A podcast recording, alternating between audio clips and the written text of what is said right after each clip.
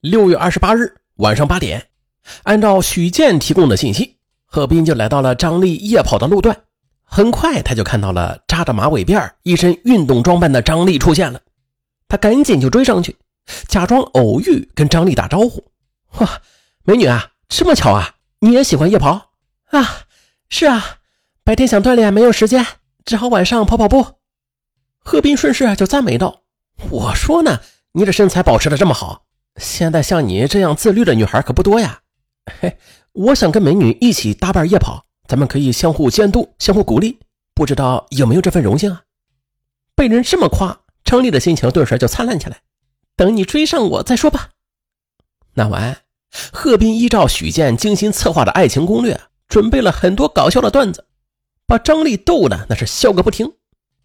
在到达了目的地之后，张丽感叹道。这条路啊，我经常跑。今晚有你跟我一起跑，感觉没有那么无聊了。贺斌就趁机提出：“这样，以后只要有时间，我就陪你一起夜跑吧。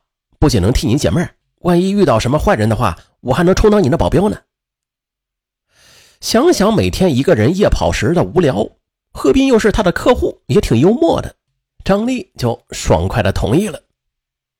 跟女神顺利的搭上之后。贺斌就根据恋爱培训时学到的方法，记住了很多有关他的细节。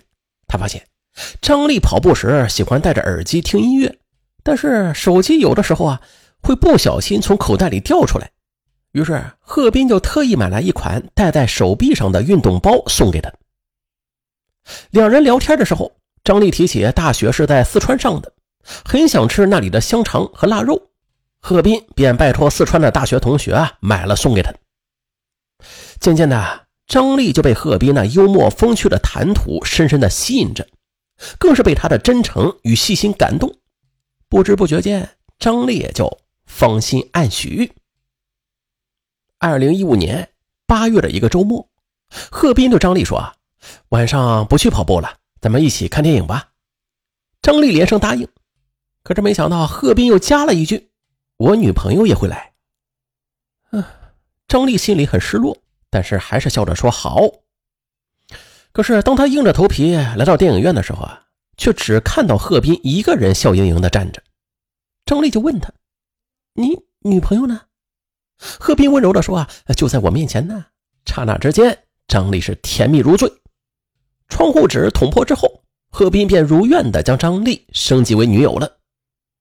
其实吧，这是许健抓住张丽喜欢浪漫的特点。故意帮助贺斌设计好的桥段，在确定恋爱关系之后，贺斌就特意带着女友回了一趟安康。见儿子带回来的女朋友漂亮知礼，工作和家庭条件也都不错，贺斌的父母啊就特别满意，催促二人尽快把婚给结了。张丽则表态说啊，等父母同意了，便一起商议婚事。回西安之后，贺斌登门提亲。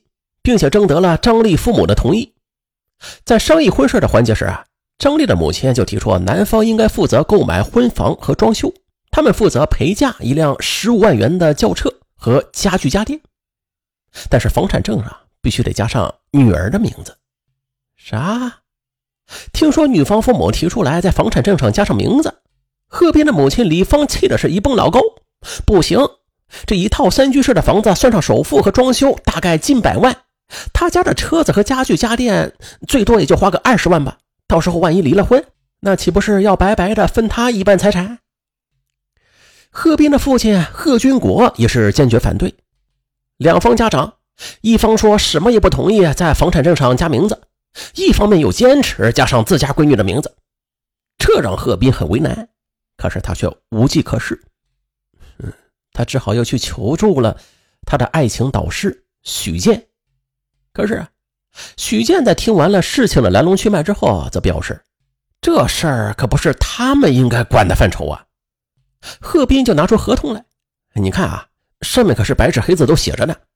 甲方负责为乙方解决一切恋爱过程中遇到的麻烦，现在我遇到麻烦了，你们又凭什么找借口逃避啊？他还威胁许健说呀，如果因为这个让他跟张丽分手了，许健就必须退还全部的服务费。许健又自个儿琢磨后啊，打电话给贺斌，又是支起了招。哎，这样啊，现在不是有很多办假证的吗？你就去求你女友帮着你一起隐瞒着，到时候弄个假的房产证糊弄一下他父母，不就解决了吗？哎，贺斌觉得这个主意很不错，之后他就苦着脸将自己的难处跟女友说了。张丽很体谅他的难处，就同意了他的方案。二零一五年十二月底，在父母的支持之下，贺斌在西安繁华的航天大道按揭了一套一百四十平米的现房。又是过了几天，女友张丽就打来电话，说父母那边已经糊弄过关了。二零一六年一月八日傍晚，张丽来到贺斌租住的公寓，一进门就嚷嚷着让贺斌做他最爱吃的火锅。贺斌当时正在电脑上向许健讨教如何给女友一个浪漫的求婚仪式呢。听说女友想吃火锅，没顾着上关电脑，便出去采购食材去了。无聊的张丽打算用贺斌的电脑上网，却刚好就看到贺斌还没有来得及关的对话框。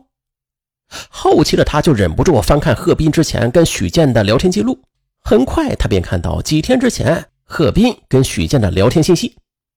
嗨，幸亏你指点我用假的房产证把女友的父母给糊弄住了，要不然我哪能顺利的就把这件棘手的事给搞定啊？现在想啊，当初我还心疼花费了六万八千块钱参加你的培训班呢，现在看来一切都值啊。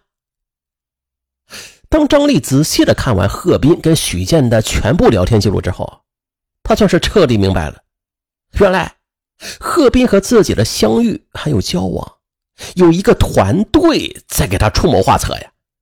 他以为的浪漫爱情，不过是许健为他量身定制的爱情攻略而已。被欺骗和愚弄的感觉让他浑身哆嗦。不等贺斌回来呢，张丽就打电话。怒斥贺斌欺骗了他的感情，并且决绝的跟他提出了分手。贺斌懊恼不已，之后啊无论他怎么解释、哀求，都无法挽回张丽分手的决心。无奈，贺斌又只好将穿帮的事情告诉了许健，希望许健能帮自己想办法挽回爱情。然而啊，再多的恋爱技巧，对于一个洞悉真相的人来说啊，也失灵了。贺斌接连着努力了两个多月，还是没有让女友回心转意。二零一六年三月二日，不甘心人财两空的贺斌就以恋爱失败为由，找到许建要回缴纳的服务费。可是许建却以贺斌自己造成的恋爱失败为由，拒不退还服务费。此后，贺斌又是给许建打了好几回电话去交涉退款，均遭到对方的拒绝。三月十日下午四点，贺斌再次来到许建的办公室，要求退款。在来之前，他还特意的带了一把军用刀给自己助威。可是交涉无果，面对拒不退款的许健，贺斌猛地就掏出了刀子，冲着许健就比划：要么继续给我支招，帮我挽回爱情；要么退款，否则的话，我就让你好看。可许健则轻蔑的笑道。你当我徐某人是被吓大的呀？合同上写着清清楚楚，有本事你告我去！受到刺激的贺斌就挥舞着刀子，狠狠地刺向了许健。情急之下，许健就只能以胳膊抵挡，刀子就刺进了他的右臂。可是贺斌拔出刀啊，再次刺去，这一刀则刺进了许健的左腹。许健倒在地上，贺斌见状吓坏了，他就试图夺路而逃。这时，两名员工冲过来，就紧紧地抱住了他。另一个员工拨打了幺幺零和幺二零。民警很快赶来，就控制住了贺斌。许健则是被紧急的送往了医院进行急救。经检查，许健右上臂形成了贯穿伤，但是未伤及动脉；右腹部则开放伤，右肾破裂。医生立刻为他做了手术。当晚，许健损伤的右肾被摘除。直到案发之后啊，贺斌才知道，许健这个所谓的资深情感专家根本就没有心理咨询师的证书，只是头脑活络的他意识到啊，现代人工作压力大，很多大龄剩男剩女根本就不懂如何谈情说爱，恋爱培训绝对是一个很有发展前景的创业蓝海。于是，二零一二年初，许健就辞职，创办了这家恋爱专家培训班，主要服务的对象就是大龄男女青年。虽然有些服务也确实是帮了不少青年男女改变了恋爱观念，提高了恋爱技巧吧，但是急功近利的他觉得几千元的培训费赚的不过瘾，这才想出了恋爱定制服务。哎，确实啊，当今社会生存压力大，剩男剩女也是扎堆儿。当恋爱婚姻受挫的时候，审视自己的缺点，适当的去学习一些恋爱小技巧，那无可厚非。但是。每个人的人生都不一样啊，爱情观也是各不相同，切不可迷信所谓的专家大师啊。这恋爱培训班这种花钱像拍戏一样追来的爱情，不仅没有真实可言，更让对方有种上当受骗的感觉。恋爱婚姻需要真诚，需要勇气，而不是包装和表演。